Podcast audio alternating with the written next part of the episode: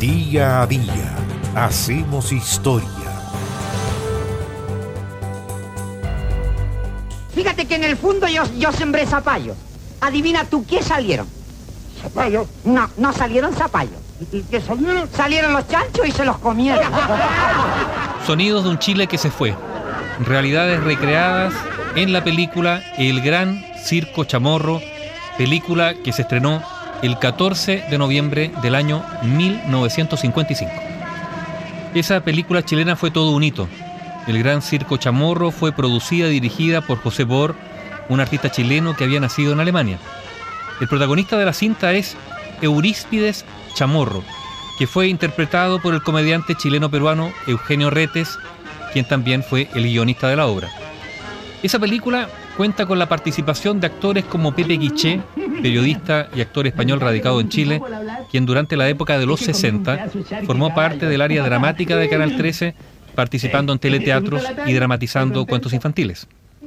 Otro personaje de la cinta fue interpretado por Malú Gatica, la reconocida actriz chilena que participó en películas realizadas en Hollywood, una de las actrices chilenas más populares de todos los tiempos.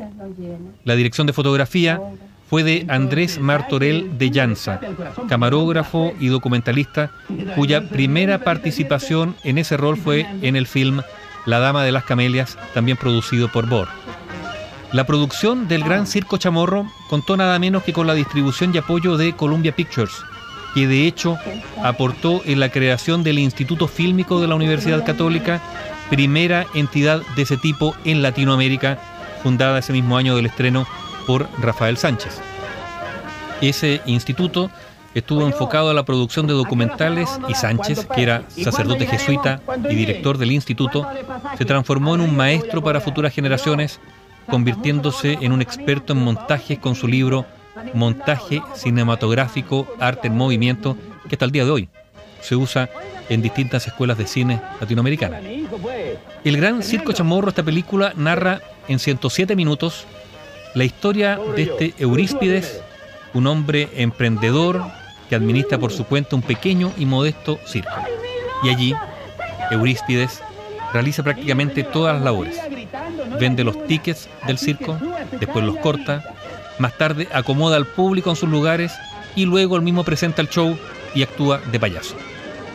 Pero, claro, cada peso que gana lo usa para pagar los estudios universitarios de su hijo Fernando. Un día, Euríspides recibe un telegrama en el que le anuncian que su hijo concluyó sus estudios y él, padre orgulloso, decide viajar a la capital y visitarlo para celebrar. Sin embargo, cuando llega a Santiago, se lleva una gran decepción al descubrir que su hijo se había retirado de la universidad y que usaba el dinero que le enviaba para pasar sus noches en una boate.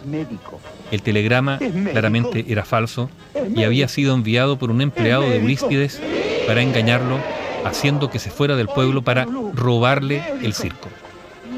El protagonista entonces, doblemente engañado, se enfoca en recuperar lo que es la pasión de su vida, que es. el oficio circense.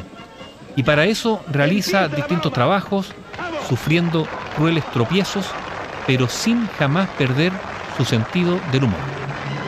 La película, a través de su protagonista, busca mostrar la idiosincrasia y el humor chilenos, con chistes y también escenas musicales creadas por el mismo José Bor, quien produjo una película, él lo decía, para divertirse, pero que también destacara los esfuerzos de un hombre común al que pudiera sentirse identificado el público.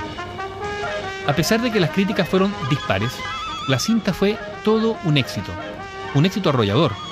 Durante su estreno en cines de Santiago contó con más de 100.000 espectadores en poco tiempo.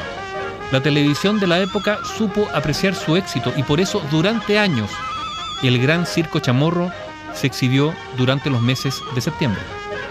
Incluso hasta hoy existe el dicho, parece circo chamorro para referirse a un lugar en el cual todo es administrado por una sola persona.